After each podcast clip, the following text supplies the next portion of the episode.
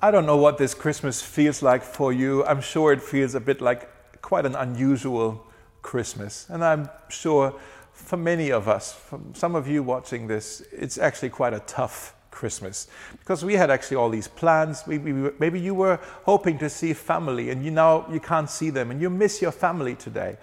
Maybe you miss some of the traditions that you normally have. Maybe you miss church on this day. It's quite a tough Christmas for many of us. And if you think about it, it's actually been quite a tough year uh, that is coming to an end now. It's the year where we all realized how fragile our life is. Think about this our health, fragile. Our economy, our jobs, our finances, fragile. Uh, our society, fragile.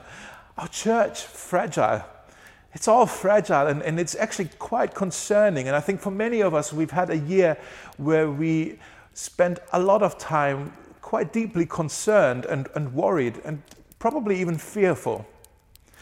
You know, it struck me that in the Christmas story, we find the phrase, do not fear, or do not be afraid. We find that phrase four times in the Christmas story, which tells me that people were afraid at the first Christmas as well. So, for what it's worth, if you're fearful, you're in good company. Think of Mary, for example. Mary, this, the mother of Jesus, she was this teenage, uh, probably poor peasant girl, and the angel comes to her and says, You're going to be the mother of the Messiah. That's scary when the, an angel comes and tells you that kind of news. So I'm sure Mary had fears. Maybe one of her fears was the fear of feeling inadequate. The fear of feeling inadequate. Am I good enough for this task? Just think about this. She was young to become a mother. She, she was uh, unmarried. That's a problem. She was engaged. That's another problem. Uh, the child was going to be the son of God. How would you like to be the mother of the perfect child, right? The sinless child. Oh my goodness.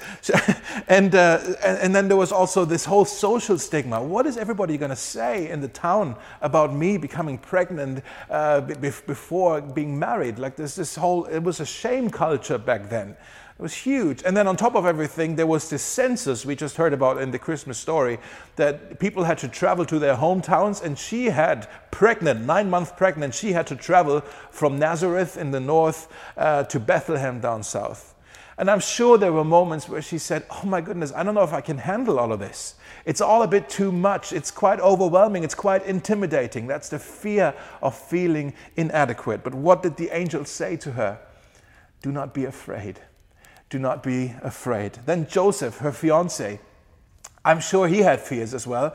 Maybe one of his fears was the fear of disapproval. The fear of disapproval. He was engaged to a girl and she becomes pregnant, but he's not the father. How embarrassing is this?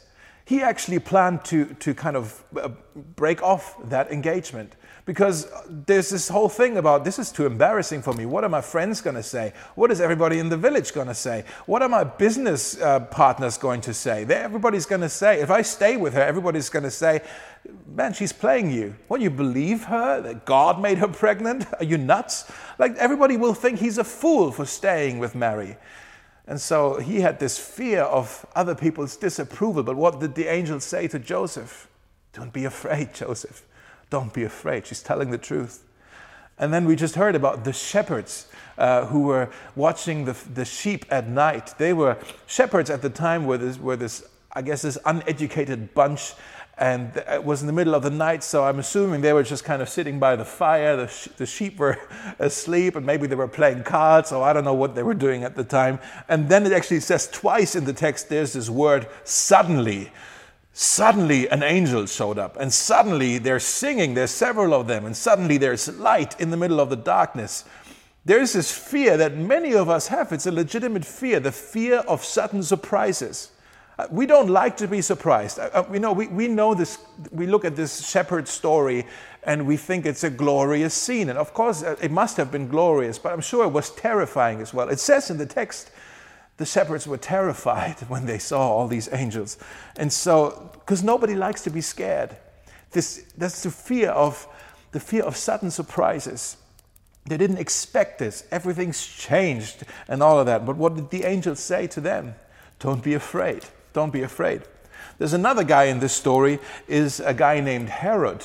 Herod was the king of Judea, and he was so in love with himself. He wanted actually to preserve his power uh, that actually he is quite, quite a brutal guy. He killed his brother in law because he thought the brother in law was a threat to him.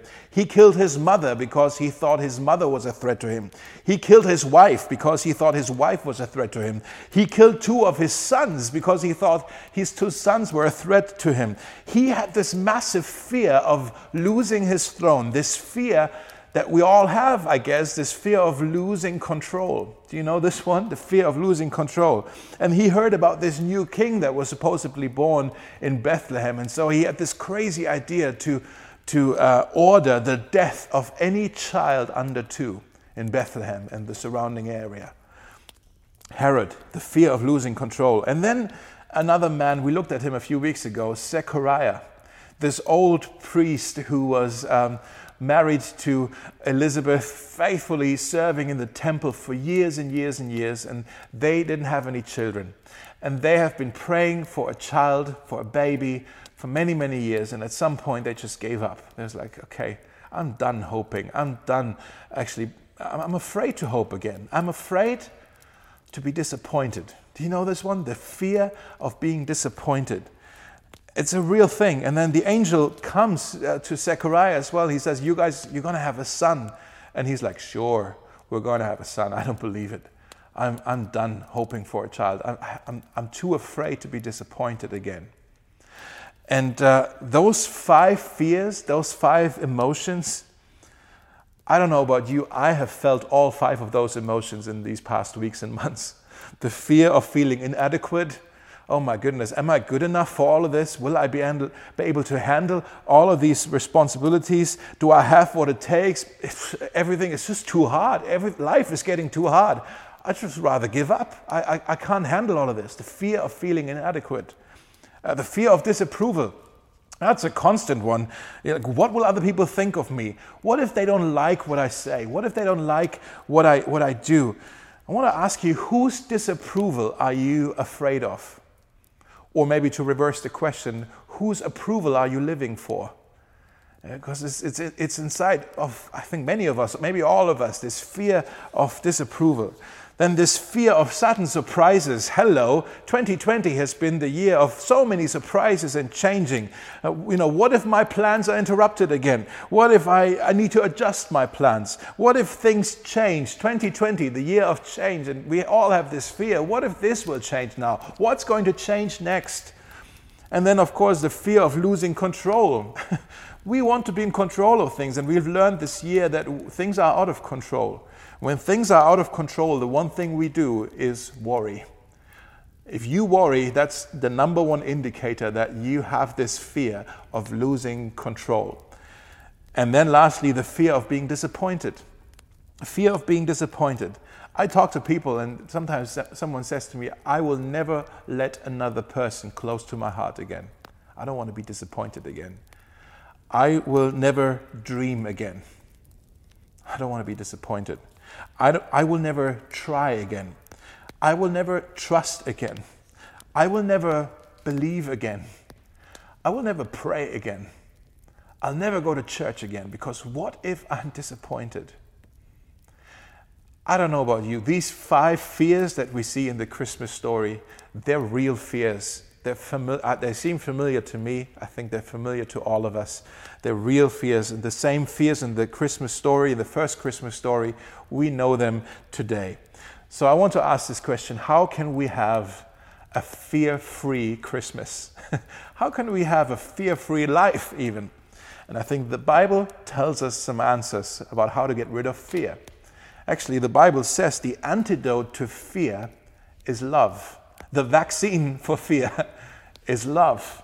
The Bible says in 1 John chapter 4, it says, There is no fear in love, but perfect love drives out fear. In other words, when love comes through your front door, fear leaves through the back door. Fear and love, they're incompatible with each other. It's like water and oil, they will never mix. Okay? It's one or the other.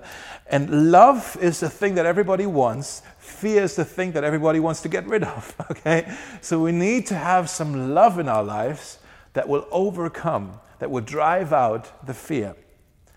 You know, in Germany, we say uh, Christmas is the festival of love. Maybe that's a universal saying, I'm not sure, but we say that a lot in Germany. Oh, it's the festival of love. What does that actually mean when we say Christmas is all about love?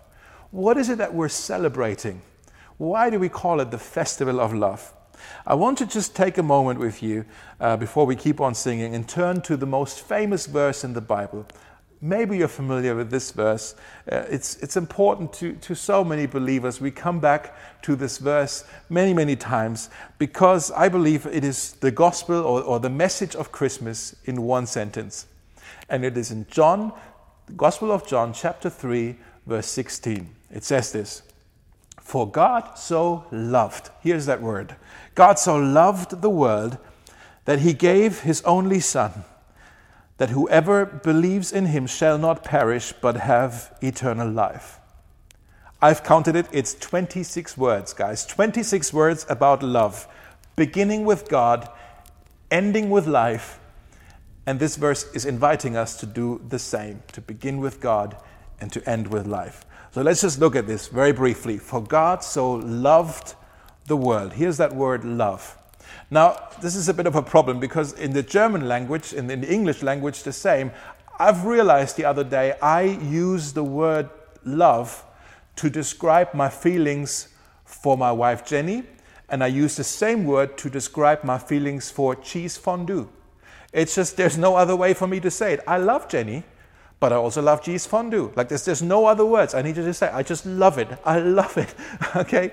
Thankfully, in the Bible, uh, in, which was written in Greek and in Hebrew, there are different words for our word love. One of those words for love in the Bible, in, in the Greek, is the Greek word agape. Maybe you've heard of this word, agape. And agape describes a very specific kind of love. It is more a decision than just affection. Agape is something you do, not just something you feel. Agape is the kind of love that uh, a young mother uh, who's having a baby, she wakes up at 2 a.m. in the morning because the baby is hungry and needs feeding. That's not because oh, this is so romantic to feed my child in the middle of the night. No, there is no emotion, maybe or maybe not the right kind of emotion connected with it. It's it's a commitment. The mother is committed to the child. It's like this is my child. I love it with an agape kind of love. It's something I do, not just something I feel. It's a choice. That's what this is. So what this verse is saying, God so agape the world, it means God so chose to love the world. Now, I want you to think about this for a moment that God chose to love this world. God chose to love you, to love me. He chose to love us. So that means He loves us not because there's something so necessarily so attractive about us, not because we are so well behaved that He said, Oh, I want to visit all these human beings and come down on Christmas.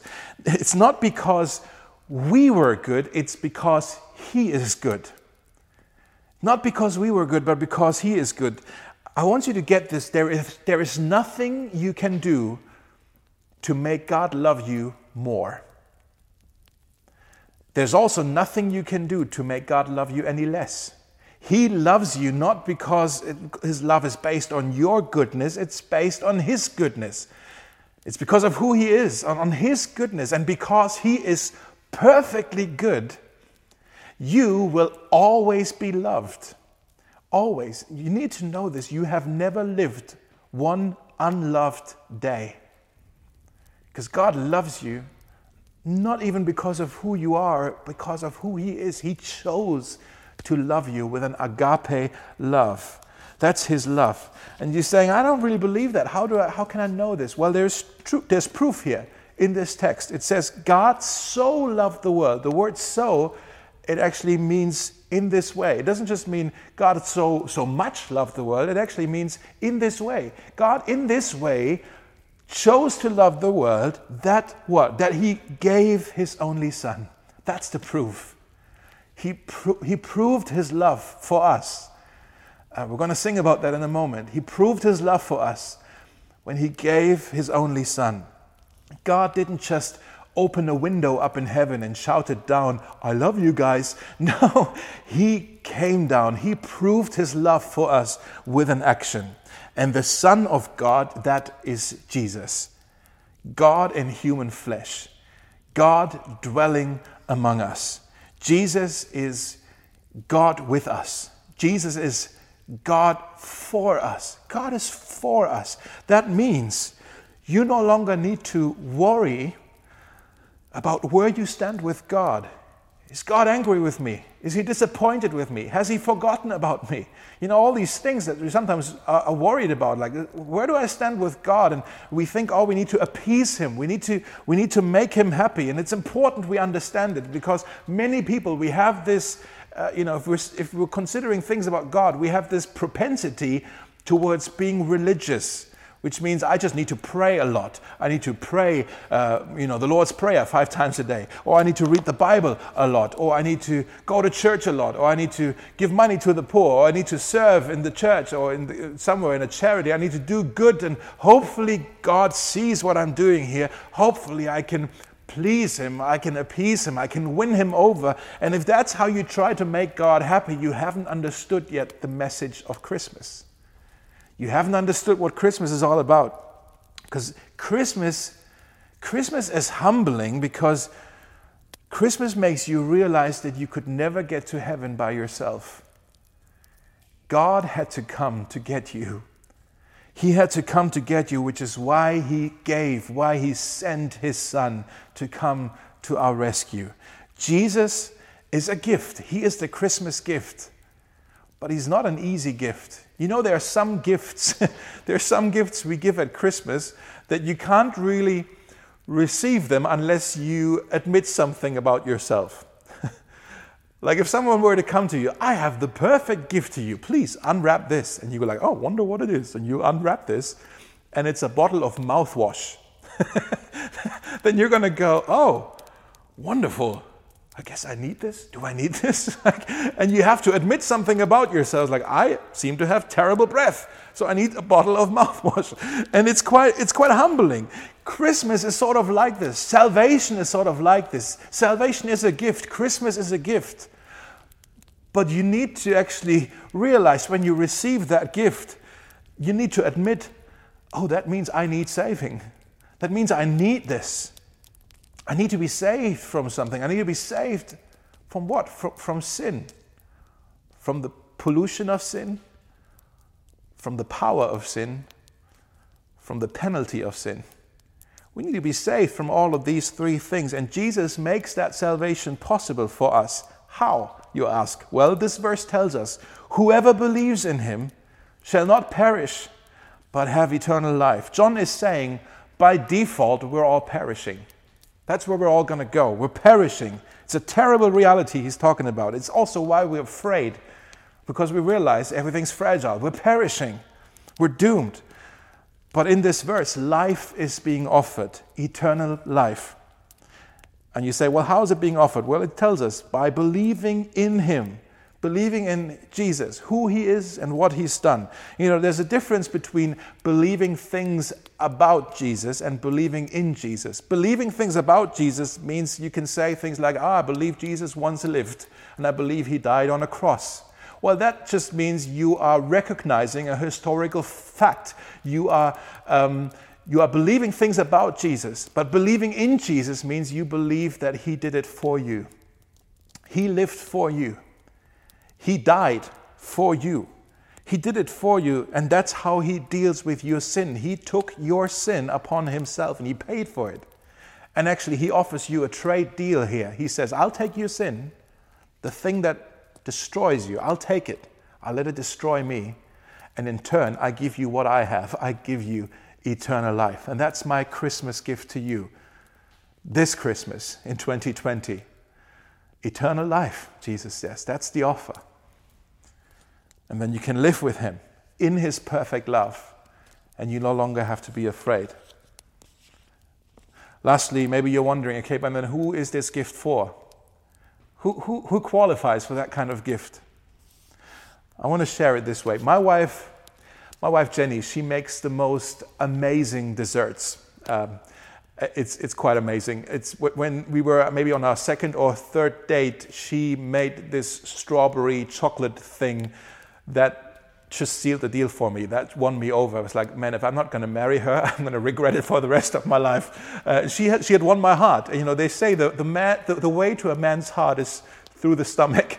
Uh, and I want to say, my wife, she has quite beautifully paved that way to my heart with uh, cookies and tiramisu and pudding and all of these things and cake. And my wife, she also makes the most amazing Christmas cookies.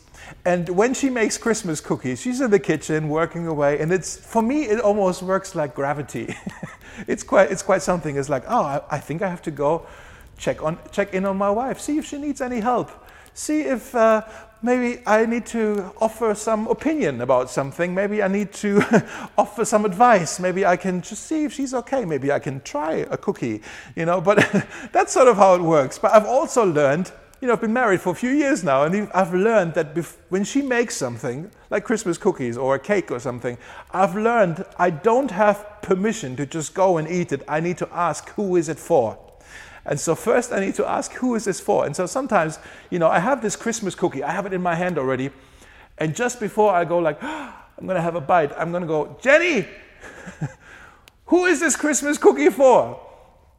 And then every now and then, guys, she would say, Don't touch this. this is for so and so. And I'm like, Ugh.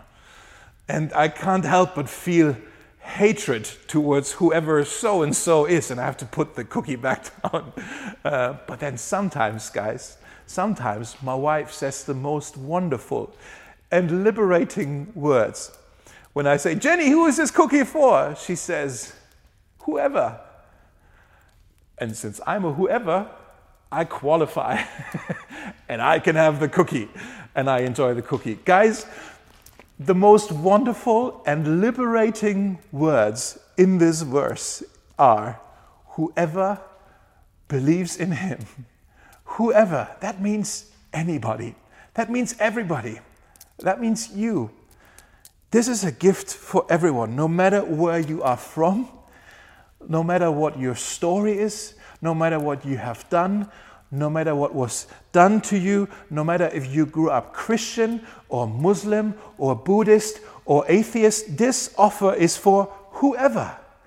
It says, God so loved the world that Jesus came for everyone. That's the gift, guys. That's the gift. I wonder, are you fearful this Christmas? Are you, do you have worries in your heart, in your soul that, that trouble you? Are you anxious this Christmas? You know, sometimes we sing, sing this uh, carol, Oh, come all ye faithful, joyful and triumphant. There's a, there's a guy on, on, on, on Twitter, he posted, it also means, Oh, come all ye faithless, joyless, and defeated.